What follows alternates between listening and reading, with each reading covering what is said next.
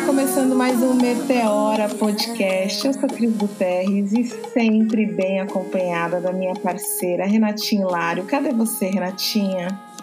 Ah, eu sempre me sinto tão acolhida quando a Cris chega com essa fala suave, doce.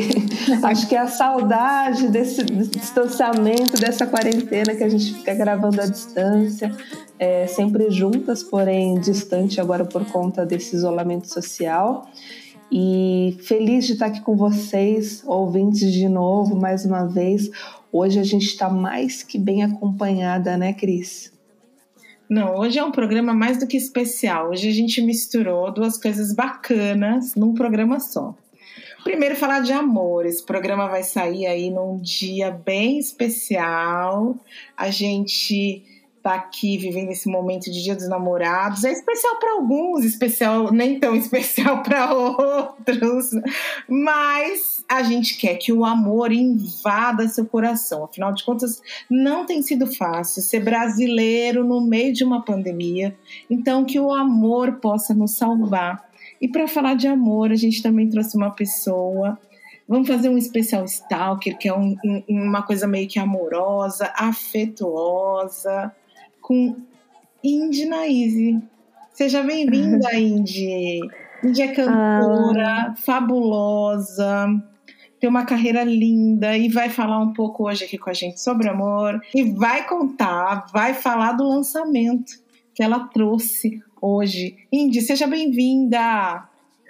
Ai, obrigada, Cris. É um prazer estar aqui. Obrigada, Renata, também pelo espaço. Estou muito feliz com o convite. Vai ser tudo. Falar de amor é tudo. A gente merece, né? Esse afago, esse respiro, em tempos tão difíceis como esse que a gente está passando. Indy maravilhosa, que honra te ter aqui, Indy Naíse. Nossa, eu já acordei hoje é, me presenteei com o som da Indy Naíse, fiquei ouvindo, refletindo. Falei, o dia vai começar ótimo, vai seguir super bem, porque com essa voz é impossível não seguir bem. É, Indy, a gente sempre deixa o espaço aqui para as pessoas se apresentarem, trazer assim todo o seu repertório. A gente acha que isso é até uma forma de respeito, né? Então conta pra gente quem é você nesse mundão. Bom, eu sou cantora, compositora, sou empresária, né? Sou dona da minha própria produtora, Filha do Trovão, faço a autogestão da minha carreira. Sou uma pessoa que tô aqui tentando realizar meus sonhos, né? Subindo os meus degrauzinhos, assim. sou, sou da Bahia, de Juazeiro, radicada aqui em São Paulo. Vim para cá quando eu tinha 5 anos de idade, com a minha mãe. Ela procurava me dar oportunidades de vida melhor, porque além da gente morar em Juazeiro, é, a gente morava, na verdade a gente não morava em Juazeiro, eu nasci em Juazeiro, mas a gente morava em Curaçá, que é uma cidadezinha bem pequenininha ali do lado de Juazeiro, é sertãozinho mesmo, do lado, na beira do Rio São Francisco. Então, as perspectivas de vida ali não eram tão amplas quanto na cidade grande, quanto aqui em São Paulo, né? E como algumas das irmãs dela já moravam aqui, ela veio para cá comigo. E aí iniciou-se a jornada da minha vida. A gente veio, veio para a Zona Sul de São Paulo, né? Primeiro a gente morou em Santo André, depois a gente foi para a Zona Sul de São Paulo e eu passei a maior parte da minha infância e adolescência lá. Somos quem ainda resiste na existência de ser o que é. Somos filhos da dor que cura, somos os caboclos de Odé. Somos do quilombo do sonho, só a esperança de pé. Eles podem nos tirar tudo, mas eles não tiram a nossa fé. Eles podem nos tirar tudo, mas eles não tiram a gente a sempre começa o Stalker pedindo para a pessoa é, contar uma história de um momento específico da vida dela. E geralmente essa pessoa escolhe esse momento e, e alguma coisa do passado, para que as pessoas que estejam nos ouvindo te conheçam e vá além. Mas como a gente está aqui é, é, também pensando no lançamento do seu próximo álbum, esse é sobre você, e esse uhum. programa é sobre você, eu queria te levar para a gente começar esse papo a um momento que te coloque, que te faça uma lembrança do momento em que você compôs Lírios, que é o single que você está lançando agora, é, nesse mês de junho, e que abre os caminhos para esse trabalho que é sobre você. Ah, que lindo. Lírios é uma faixa muito especial para mim. É, eu acho que é a faixa mais sensível do álbum, assim, ao meu ver, né? Eu gosto muito, porque é, é o afeto sobre sobre a perspectiva da, da minha espiritualidade, né? Então, parte de, parte de um lugar bastante sensível para mim. E Lírios, eu. Na verdade, Lírios partiu de um texto, né? Que eu escrevi falando do meu encontro com o meu atual companheiro, o Dogum. E esse texto chama Somos Imensidão de Afeto, que é inclusive uma, um, um trecho da música eu falo, né? É... E aí eu escrevi esse texto falando do nosso encontro que tinha todo um misticismo por trás, umas coincidências assim que foram bastante engraçadas, que a gente ficou, nossa. E, e aí eu comecei a escrever a poesia de Lírios baseada nesse texto que eu havia escrito, né? narrando o nosso encontro. E eu tava, quando eu terminei, eu, eu tava junto com ele, assim, aí ele acrescentou até uma frase, assim, na, na poesia. E ficou, assim, a poesia. Tentamos até desenvolver a melodia, mas aí não tava fluindo. E aí ficou ali a, a poesia, quietinha. E depois de um tempo, quando eu já estava no processo de produção do EP, né, a gente já estava em estúdio, é, a Yasmin, a minha diretora vocal, né, que fez todos os arranjos de vozes, né, eu falei, bom, vão ser cinco faixas, tem uma que eu ainda não terminei, é, e aí eu gostaria muito que você me ajudasse a desenvolver a melodia dela, tal, porque eu só fiz a letra e tudo mais. E aí a Yasmin pegou a poesia e ela fez a, a melodia de Lírios, né? Ela colocou a música na minha poesia.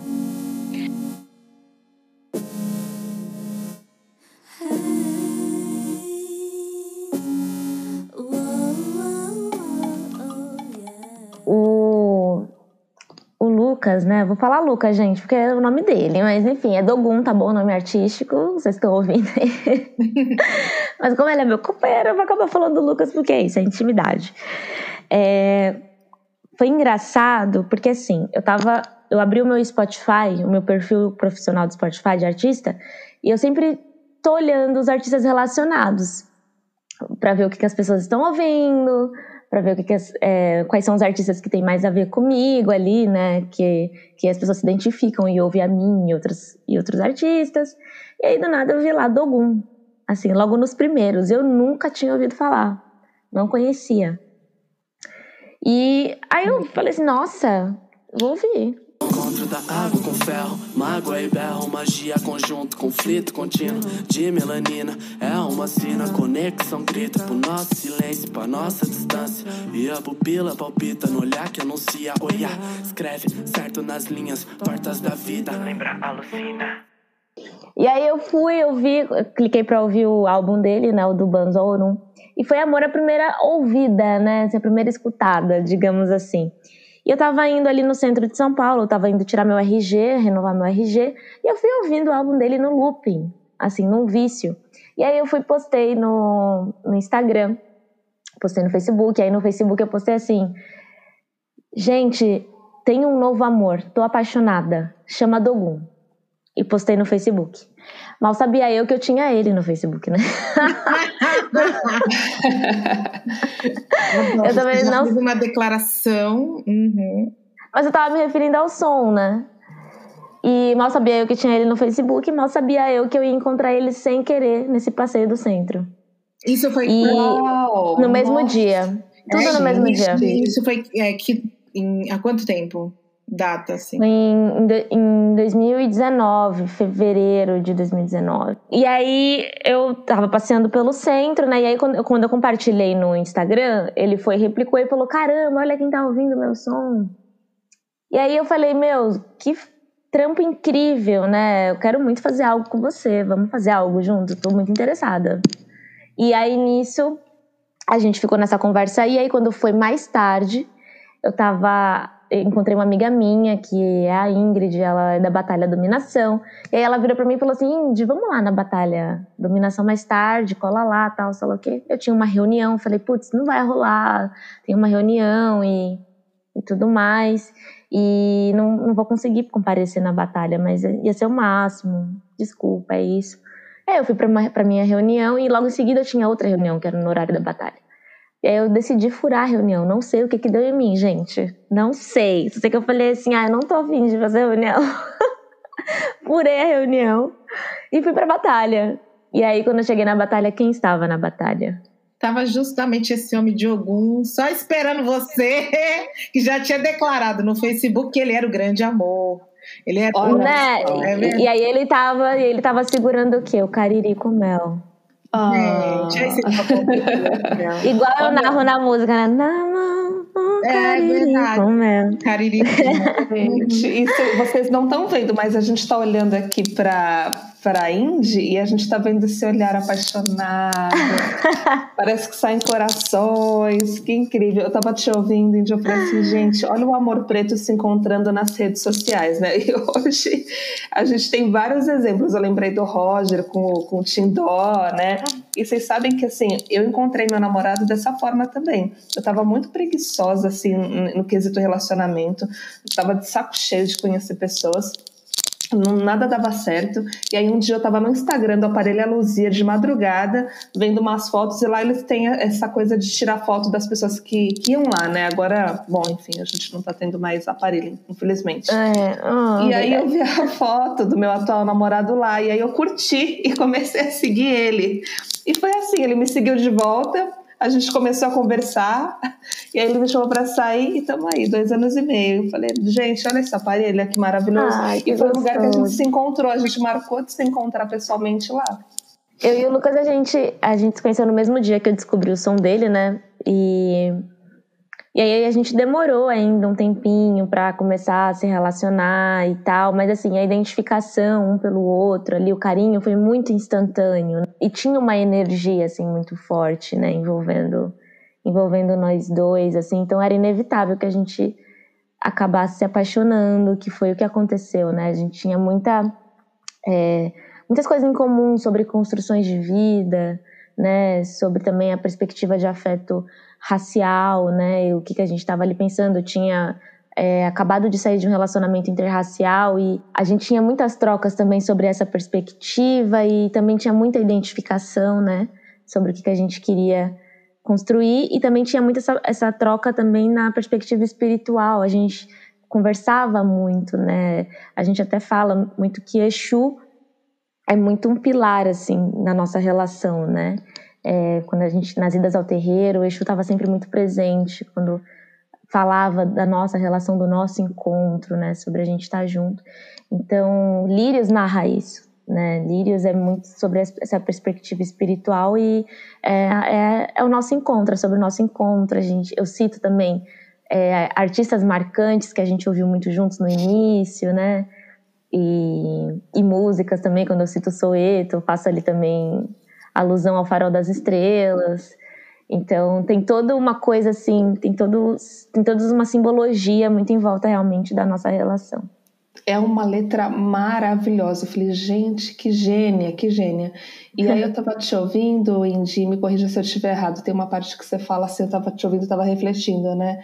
Que a gente vem de guerras e eu também olho para trás, para os relacionamentos que eu tive e quanto até as dores é, e as coisas ruins que eu passei, acho que vocês, depois vocês podem contar sobre vocês também, acaba construindo a gente para a pessoa que a gente é hoje e nos leva às vezes para um relacionamento maduro, diferente, mais certa do que a gente quer.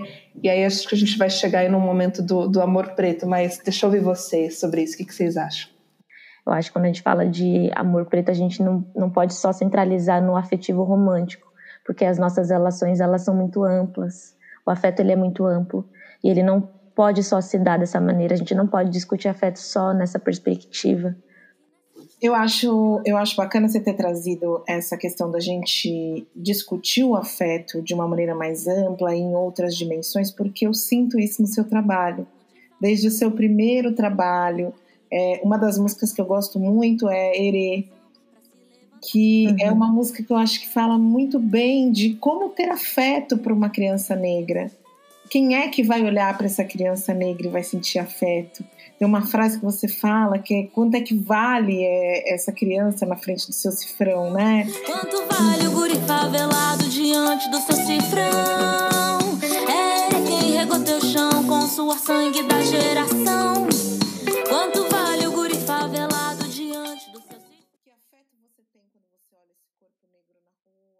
O afeto em, em diversas dimensões. E, e quando a gente tem uma data como essa, que é a data dos, do Dia dos Namorados, por exemplo, também para a gente refletir além. A gente ir, ir, ir além para refletir de que maneira que a gente está conseguindo é, passar o nosso amor para os outros. É, que amor que a gente está recebendo. E eu vejo muito isso no seu trabalho, desde o seu primeiro trabalho. Está muito presente. Como é que você vem Ah, trabalhando isso ao longo de toda a sua produção? Olha, é, é até de maneira inconsciente, porque isso que você falou, por exemplo, ninguém nunca me disse, né? Da questão de Erei, eu fico até muito feliz, é uma música muito importante para mim. Foi a música que abriu os caminhos, né? Erei é uma composição minha com a Uma Luísa, e a gente escreveu juntas, pensando muito na nossa vivência ali de pegar o metrô e trabalhar, e encontrar esses meninos e ver o quanto é, eles são neg- negligenciados, né? E, e eu acho que eu nunca refleti sobre essa perspectiva de afeto nesse, nesse trabalho, porque eu sempre tinha muito um olhar de que eu estava escrevendo sobre as coisas que, sobre as minhas feridas, né? Sobre o que me feria. Eu tinha muito esse olhar que é, eu passei a escrever de afeto apenas nesse novo trabalho. Então, por exemplo, esse seu olhar sobre, sobre o meu trabalho me emociona até, eu acho muito bonito e que legal, que bom que existe essa perspectiva, porque me dá até um respiro, ufa, que bom que não é uma, uma pauta só que toque na ferida, que só cause um incômodo, mas que também faça refletir por um, por um outro âmbito, né, de olhar para os nossos herês, para nossas crianças, para os nossos meninos pretos, para as nossas meninas pretas, né, quando a gente também fala de violeta, né, então, é, obrigada, Cris, por trazer isso, eu fico muito feliz, né, é, eu acho que é isso, assim, fiquei feliz com o seu... É, eu não sei se você vai escrevendo afeto em tudo, porque eu sou a abandonada do Dia dos Namorados, né, Renata? Não é, né? Estão Eu tô que nem meu filho Rafael, que tá aqui dizendo: ai, não acredito, vou passar o dia dos namorados. sozinho." Rafael tem 16 anos. Eu falei, filho, e eu que já tô com quase 40, filho, fica tranquilo, você vai se acostumar. Não, não Não. vamos nos, ape- nos apegar a datas, a datas. Mas você sabe, é, eu fiquei até emocionada também com essa fala anterior, só para fechar, porque como a música ela toca as pessoas de formas distintas, né? É, Gente, que, que incrível isso, assim, fiquei, fiquei bem emotiva também. Mas É. agora voltando, porque não vamos é, ignorar essa fala importante, né? Eu acho que a gente tem que falar também é, com seriedade das relações fora desse padrão heteronormativo.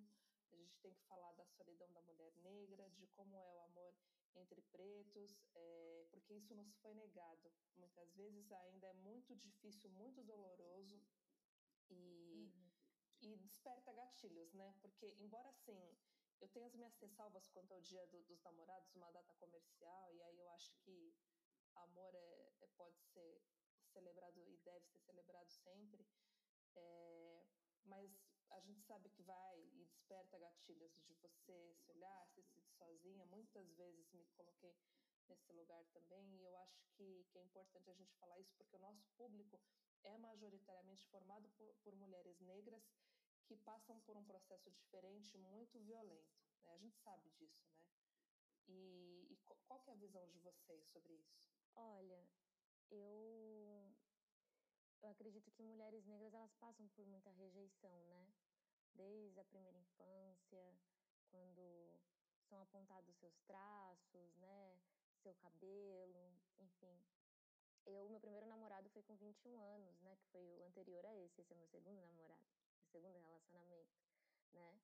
É, o que eu sei que, tipo, por exemplo, não é algo, uma regra quando se trata de uma pessoa de pele clara como eu, né? Eu sou uma, uma das exceções, assim, mas eu namorei tardiamente, se a gente for parar para pensar é, nos relacionamentos das minhas amigas, né? Minhas amigas brancas, todas com 14 anos já tinham namorados. É, E eu fui namorar com 21, sabe? Tipo, e assim, e, e agora parando para pensar, eu até aceitei estar naquele namoro, porque eu pensava, quando que eu vou ter essa oportunidade de novo? Sabe aquela urgência por ter, por ter um, um relacionamento e saber o que era aquilo, vivenciar aquilo. E a e gente nessa... vai aceitando, né? E a gente acaba aceitando, e às vezes a gente acaba até aceitando entrar em situações que não deveríamos estar, que foi o que acabou acontecendo comigo, né? Fiquei quatro anos no relacionamento e silenciada de diversas maneiras e sofrendo, e isso minou minha autoestima. Eu achei que eu teria que casar com ele, eu achei que se eu não ficasse com ele, eu não ia conseguir me relacionar com outra pessoa, porque a, a, a convivência ali com aquelas pessoas me fazia sentir que eu era feia, que o que ele estava fazendo era um favor.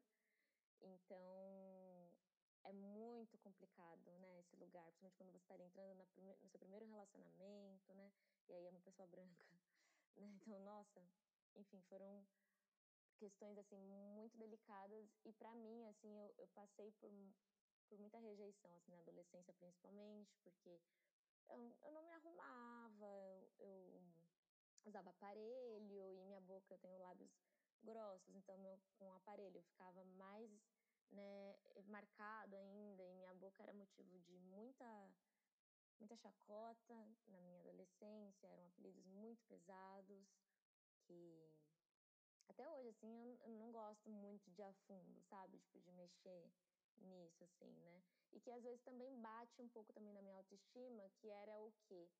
É, existe uma fetichização do corpo da mulher negra e do padrão que, que tem que ser esse corpo, que, por exemplo, eu não estou. Eu sou muito pequenininha, muito magrinha, não tenho peitão e não tenho bundão. E isso era motivo também de muita, muitos comentários, né? Essa coisa tipo, da, da pressão estética, né? E quando se trata de uma mulher negra, existe uma fetichização, né? De que a mulher negra ela tem que saber sambar, ela tem que ter a bunda grande, ela tem que ter o peito grande. Isso acaba nos desumanizando de muitas formas, porque nós somos plurais, né? A gente, nós somos pessoas pretas, mas nós somos plurais, temos subjetividades e as pessoas elas sempre colo nos colocam em padrões, em caixinhas do que, que a gente deve ser. E por muito tempo também eu tive essa questão da autoestima com o meu corpo, né? Ainda às vezes baixo, porque acho que ninguém é perfeito, a gente, tem os nossos altos e baixos, né? Mas eu tinha muito essa essa vergonha também do meu corpo. E na adolescência era aquela coisa do tábua de passar, né? Coisas mais da pressão estética mesmo, assim, né? Que eu sei que eu tenho um corpo padrão, né? Eu sou magra, enfim, eu não passo por, enfim, né? Aquelas coisas. Mas era muito mais uma questão mesmo de pressão estética, de, de é, estar dentro de um padrão do que, que, é, do que, que as pessoas esperam de um corpo negro, né? Era sempre isso. E a adolescência era meio que esse lugar, assim, de não desejada, mas depois que eu saí do último relacionamento, eu passei a sentir uma diferença, porque foi quando tipo também passei a frequentar espaços pretos, né, e a estar entre os meus, e aí eu comecei a me sentir melhor também comigo mesma. E aí eu conheci o Dogun e estou aqui. Aí, Mas acho que foi um, é um processo bem doloroso. Escrevi lírios, gravei, porque o amor de Oxum. Oxum é, é ela tá bem presente nessa energia. É, essa energia muito forte, né? Sim. Ah, essa questão do amor para as mulheres negras, né? Eu acho que é uma coisa que a maioria de nós vive com muito pouco ou quase nada, ou nada de amor. Eu achei importante você falar essa questão de, de da data do, do Dia dos Namorados ser uma data comercial, porque olha que loucura, eu fiquei refletindo depois que você falou isso é, a gente entra numa necessidade do tipo, nossa, a gente tem que gravar um meteoro do Dia dos Namorados, nossa, a gente tem que fazer um não sei o que do Dia dos Namorados, nossa. E, e, a gente entra nessa, nessa, nessa vibe de que a gente tem que fazer, porque são inúmeras as pressões que a gente tem em volta de nós, e no fim, tudo ou quase tudo é capitalismo, né? Está muito relacionado.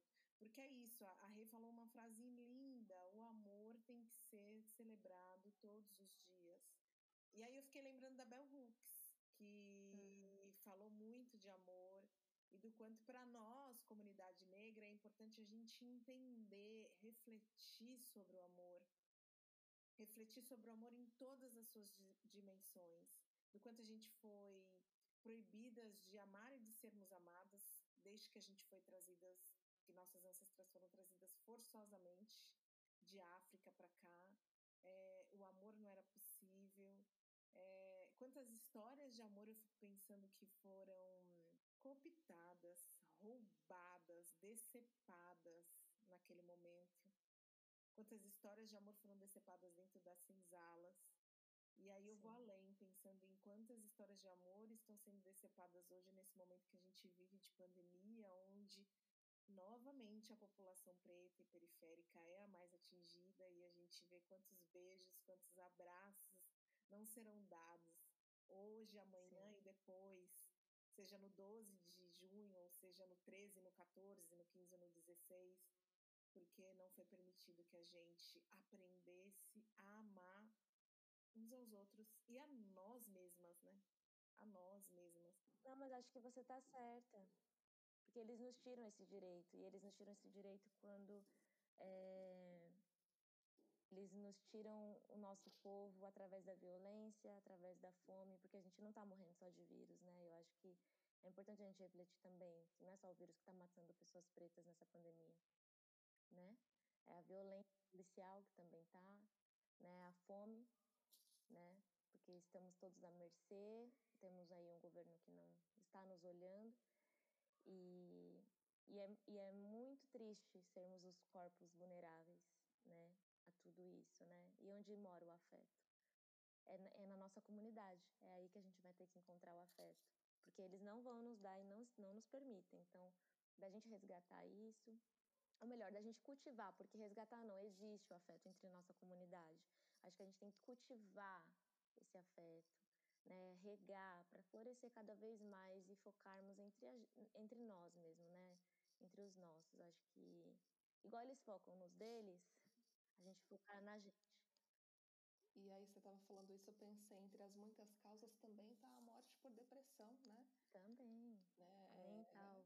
É, a mental tá, tá difícil é, passar por tudo isso. Nossa, eu ouvindo vocês, eu despertei para coisas tão do passado, coisas antigas. Eu vi a Índia, eu falei assim, nossa, caramba, eu também demorei para namorar e as minhas amigas brancas já namoravam. E olha que louco, teve uma fase da minha vida, na jovem, sendo adolescente, é, que eu tinha certeza que eu não queria namorar. Eu já tinha eu já tinha me conformado com isso. Não vou namorar, não é para mim, porque eu via Entendo. todo mundo namorando, menos eu. E, e, é muito louco. E aí eu entrei nos relacionamentos também que não tinha nada a ver comigo, tóxicos, enfim, horríveis.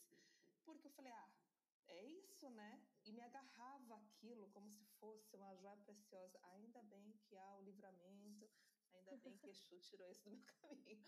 Mas, enfim, é, são coisas que a gente vai aprendendo, né? E aí outra coisa ouvindo vocês também eu pensei, não sei se com vocês é assim, mas toda vez que eu ando na rua e eu vejo um casal preto, gente, eu não conheço, mas eu vibro por dentro, eu fico tão feliz, tão feliz quando eu vejo um casal preto, porque é isso, né?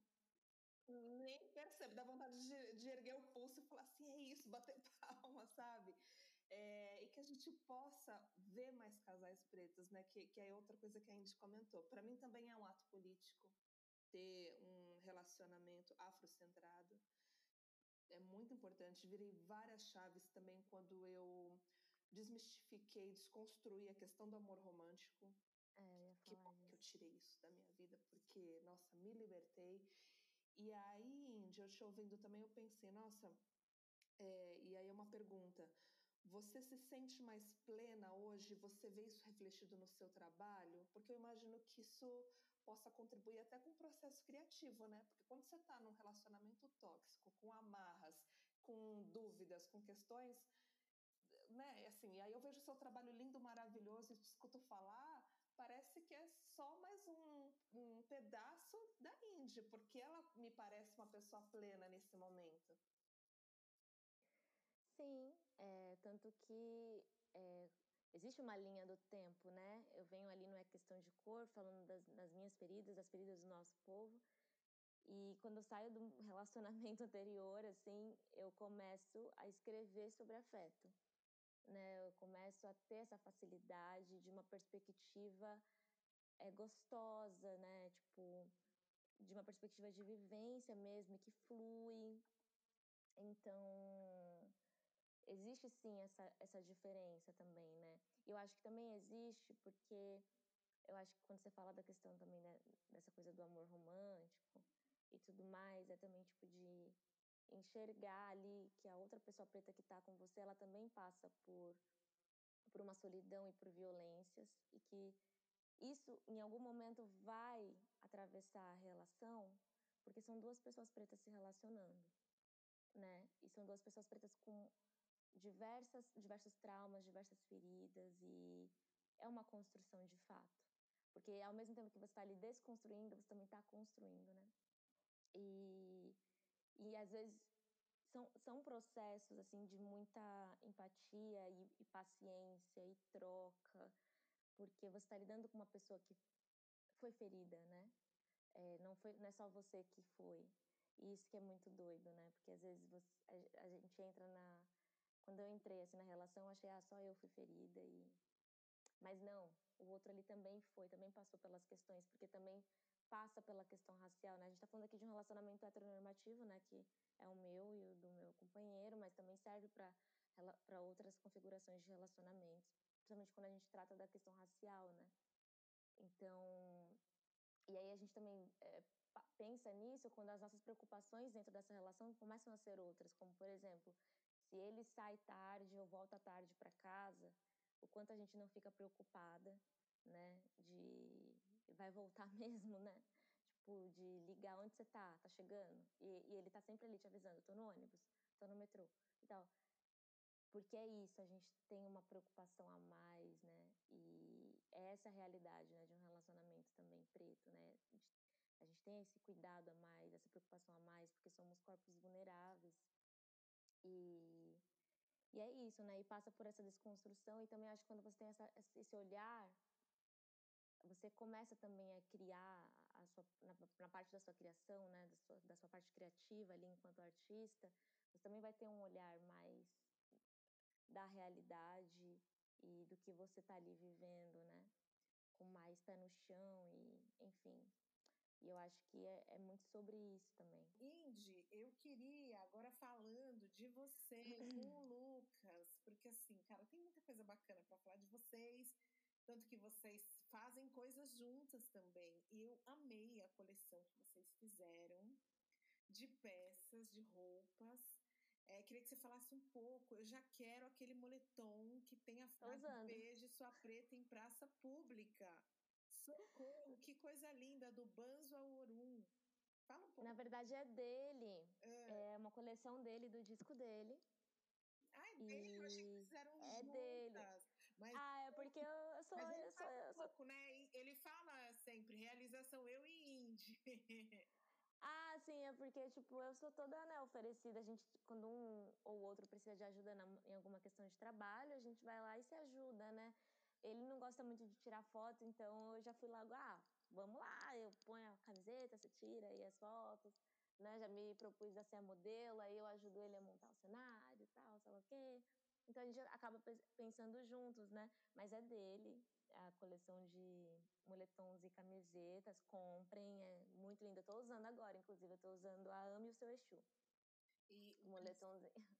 E aí eu vi o quanto.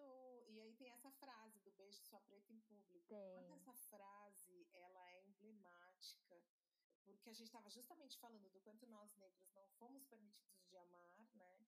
E realmente um beijo público de um casal preto é algo com um potencial político absurdo. Né? Sim, sim. É uma questão muito política, né? E eu acho que assim também, né? É, existem as pessoas que são mais discretas, né? Tipo, hoje, hoje eu me vejo numa relação mais discreta, assim, que eu não posto tanto, principalmente nos meus perfis de trabalho, a gente não, não fala tanto, é mais no Twitter. Assim, no Twitter eu sempre tô falando, acho que o Twitter é tão livre, assim, que eu... Às vezes eu posto uma foto, falo dele, eu falo, ai, gente, o Lucas fez tal coisa em casa hoje. Lá, eu, às vezes eu vou narrando algumas coisas, assim, né? Porque eu acho que o Twitter tem essa liberdade. Mas eu não me sinto também, por exemplo, tanto nessa cobrança de ficar postando, né? Sobre o relacionamento mas às vezes eu julgo importante, né? Porque a nossa praça pública hoje em dia é a internet. Não que seja obrigatório, tá, gente? Aqui não tô falando. Mas acho que também às vezes é gostoso, né? Ter aquela, aquela declaraçãozinha ali, aquela manifestaçãozinha de afeto ali. Eu, eu adoro receber declaração. Às vezes, quando ele posta alguma coisa assim, eu fico, ai, que bonitinho. A gente quer. Porque é, é um afago, né, pro nosso coração, assim, que a gente se sente querida e especial de alguma maneira, porque é isso, a gente não teve isso, né? Então, às vezes, quando acontece, e eu acho que de maneira espontânea, tipo, é muito legal, né? Eu adoro, eu super adoro. Não precisa ser todo dia, porque eu também acho que é isso também. Tipo, eu já sou muito mais, tipo, não precisamos ficar aqui falando toda hora, né? É aquele meio termo, eu gosto do meio termo. Mas também, de vez em quando, não custa nada, né?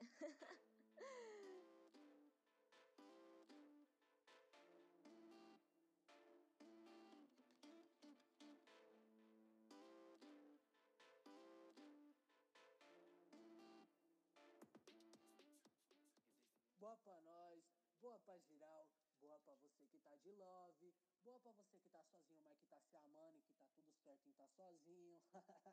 salve, salve pra geral que tá na sintonia do Meteora Podcast. Aqui quem vos fala é Dogu. Eu peço licença para chegar e para me apresentar brevemente, certo?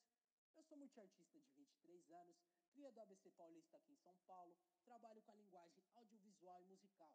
Sou rapper, MC, roteirista, diretor de cinema e tudo que o tempo me permitir nessa terra. Porque a nossa cota é ser divino nesse chão e nada menos do que isso, parça.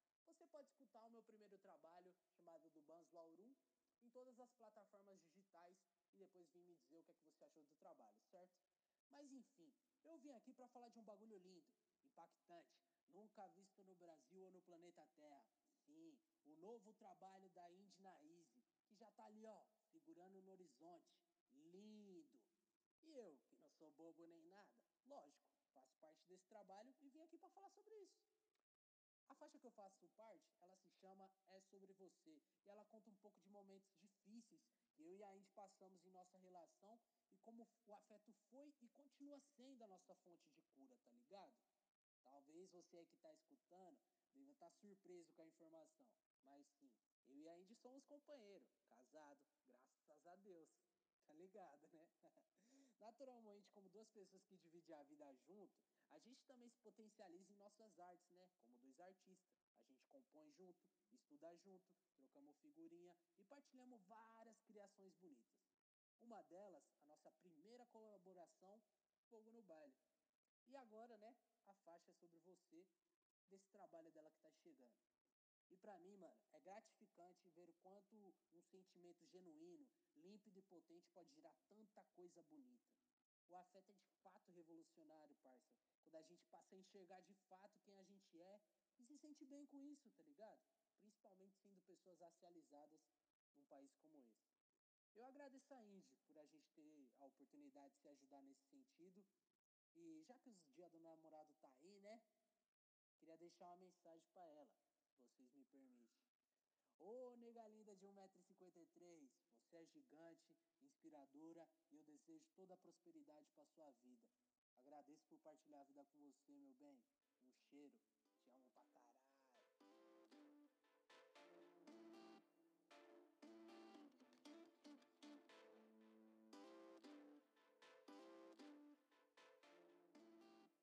Renatinha, você gosta de bajulada de receber amo, declarações de amor pública? Como é que é?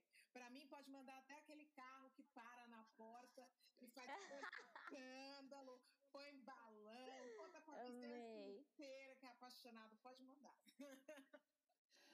Eu ia falar que eu gosto, com exceção esse carro aí, que aí eu já acho assim, too much. Esse deixa pra lá, não precisa. E aí eu fiquei pensando, gente, nas muitas formas de amor, né, que a gente falou, especialmente Sim. entre os nossos. É, e aí eu vou falar de amizade e, e, o quanto é importante a gente demonstrar afeto. Eu acho que eu e a Cris, a gente tem muito isso entre a gente e com os nossos amigos também. De, tipo, mandar uma flor, mandar um chocolate, mandar um abraço, de mandar só uma mensagem falando eu te amo, você é foda. Uhum.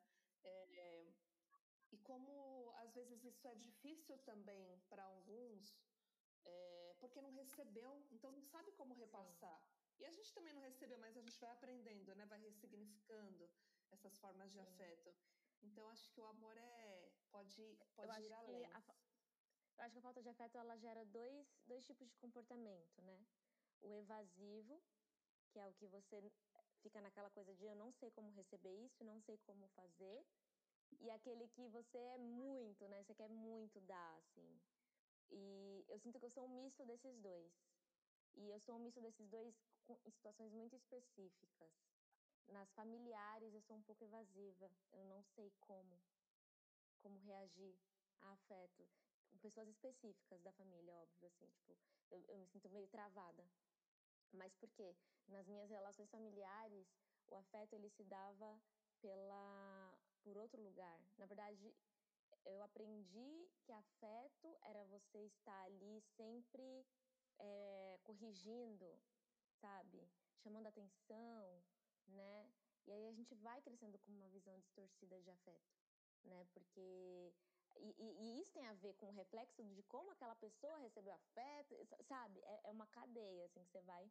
Né? Então, minha mãe, ela é uma pessoa muito dura, porque ela não recebeu afeto, né? A minha avó é uma pessoa muito dura, também porque ela não recebeu afeto.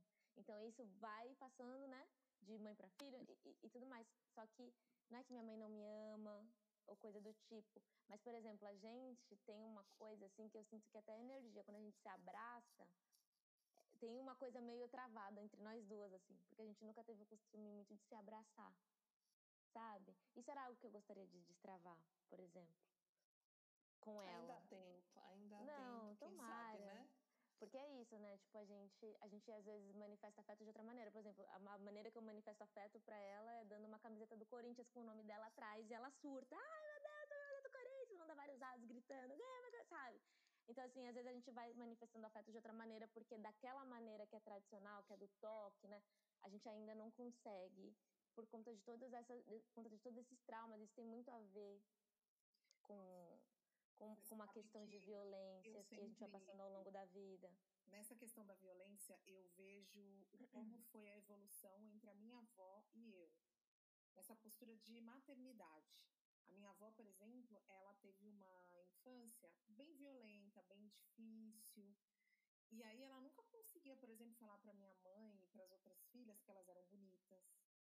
Não existia essa história de falar um eu te amo, ela nunca Sim. aprendeu isso. Então, assim, minha, avó, minha mãe trazia pra gente essa ideia de que, assim, olha, minha, minha mãe falava que a gente era feia, xingava as mesmas coisas que você ouvia na escola dos seus colegas, que a gente hoje sabe identificar como racismo, eram as coisas que a minha mãe falava dentro de casa. Você é boticuda, você é Sim. é pamonha, você é feia. E eu, é, embora não tenha aprendido, minha mãe falava isso, eu tento fazer diferente com os meus filhos. E minha mãe não conseguia ser essa pessoa que transbordava no toque, no eu te amo. Ela tinha muita dificuldade, mas ela conseguia entender o que ela tinha vivido e que ela não queria reproduzir uhum. isso. Então ela falava para mim que eu era bonita, a gente tinha uma relação muito bacana e tal. Eu entendi isso que a minha mãe trazia, vi o quanto ela conseguiu se esforçar para não entrar naquilo que ela tinha aprendido, porque assim, ela conseguiu é, é, transcender tudo que ela tinha aprendido, vi, vi, vi é, a, olhado e falado: Nossa, eu não quero isso na minha casa. Mudou. E conseguiu passar para mim, e eu já sou o oposto. Eu já sou aquela que, que agarra, que beija, que fala eu te amo o tempo inteiro. Hum. E que, sabe? E fico o tempo inteiro apertada. E se um dia eu chego, acho que meu filho levanta e eu não vou lá dar um beijo nele, ele acha que aconteceu alguma coisa. Você tá bem? Aconteceu alguma coisa? tá nervosa? Eu aprontei alguma coisa? E, é, e eu vejo quanto isso está muito relacionado com todas as. tudo aquilo que Sim. elas aprenderam nos momentos Sim. de vidas dela, delas. A minha avó Sim. nasceu nos anos 20. Minha mãe nasceu. É importante, né, a gente reconhecer. A gente não. A gente, é importante a gente não. A gente entender, né, de fato, assim, para até mesmo ter essa empatia com elas, porque é, foram mulheres que, enfim, sofreram o pão, comeram pão que já amassou para criar, né, a gente, e, e, às vezes elas não tinham tempo ali para dizer o eu te amo, porque elas, ninguém nunca teve tempo para dizer para elas também, então é sempre aquela coisa, né? E, e a minha e a minha mãe, eu percebo o afeto dela hoje em dia. Hoje em dia, minha mãe fala muito que eu sou linda o tempo inteiro. Ela fala, ah, foi eu que fiz. A genética é boa, puxou pra mim. Então, tô tudo assim, tá o tempo inteiro falando, meu Deus, minha filha é muito linda. E, mas assim, na infância tinha algumas questões com meu cabelo, porque minha mãe, ela, ela é cabocla. Então o cabelo dela é, é liso, né? É bem, é bem aquele liso grosso, assim. Então, ela não sabia cuidar do meu cabelo, né? Quando eu era criança. Então, foi o quê? Química atrás de química, né? Tô aqui com ele alisado, tá, gente? Por causa da nova era, ok? Mas se eu, se eu molhar. Aquela tá justificando. Mas se eu molhar. Mas enfim, ela tinha muito essa questão tipo, de não saber cuidar do meu cabelo e até mesmo porque na nossa época isso não hum, a gente não sabia né como cuidar Uhum. enfim a gente metia química metia guanidina aquela coisa do netinho lá enfim era um monte de coisa. E eu fui aprendendo com o tempo. E aí eu lembro que quando eu parei de alisar ela falou ah eu preferia antes.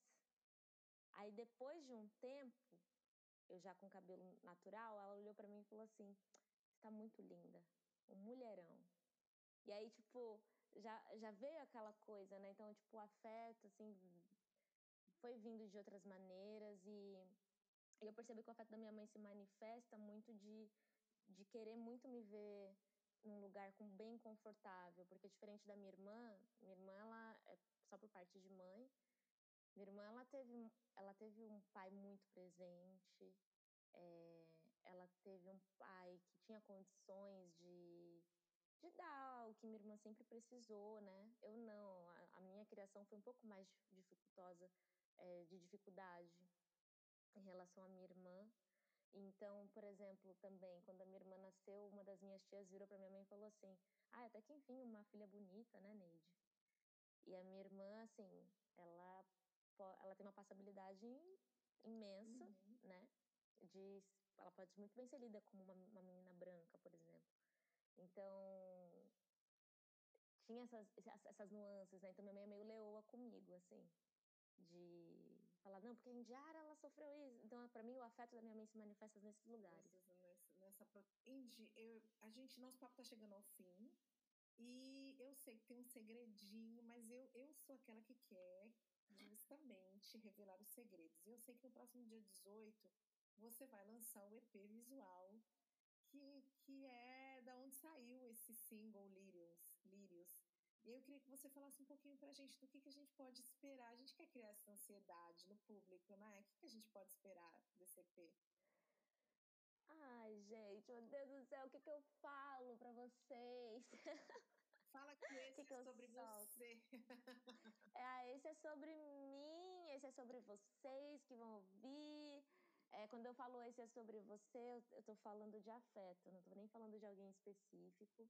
Então, eu quero que as pessoas ouçam esse álbum como uma chance que eu me dei de falar de afeto e de narrar né, um pouco das minhas vivências ali, das minhas histórias. E. Ai, gente, se eu for dar spoiler, eu vou dar muito spoiler. Eu não posso dar spoiler. eu não sei dar spoiler no, no misterinho.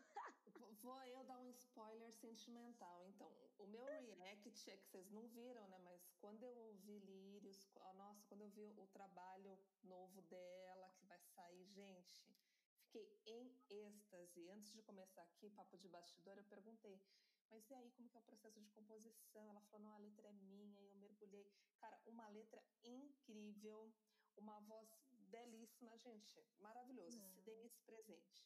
É, Ai, gente, eu corre vou... dar o play em Lírios, corre dar o play. Por favor, porque por favor, compartilha. já tá aí em todos os apps de streaming de música. Onde mais que a gente pode te ouvir, Indy? Ai, gente, vocês podem me acompanhar também nas minhas redes sociais, né? Tanto no Instagram, Facebook, Vai TikTok, Twitter. E outra coisa também, tá? Aproveito aqui para convidar vocês pro Twitter, que tá tendo, vai, tá tendo uma hashtag que tá rolando, que é Afeto para mim é, onde eu gostaria que todas as pessoas pretas compartilhassem suas vivências, não importa qual, em qual perspectiva, mas falasse o que, que significa afeto, tá? Então, vão lá no Twitter, postem lá que depois, quando sair o EP, vai ter uma surpresinha relacionada a essa hashtag. Nossa, já vou subir agora a minha hashtag Índia. A gente te acha no Instagram, Facebook, Twitter. Dá pra gente as redes? Tudo. Indinaíse, tudo barra Indinaíse, tá? I-N-D-Y-N-A-I-S-E. Aqui, ó, super, tá vendo? Até soletrei. Pra não ter erro. De na onde? Na Easy. É isso aí. Me achem lá e vamos trocar. Tô sempre aberta também pra conversar com as pessoas. Adoro.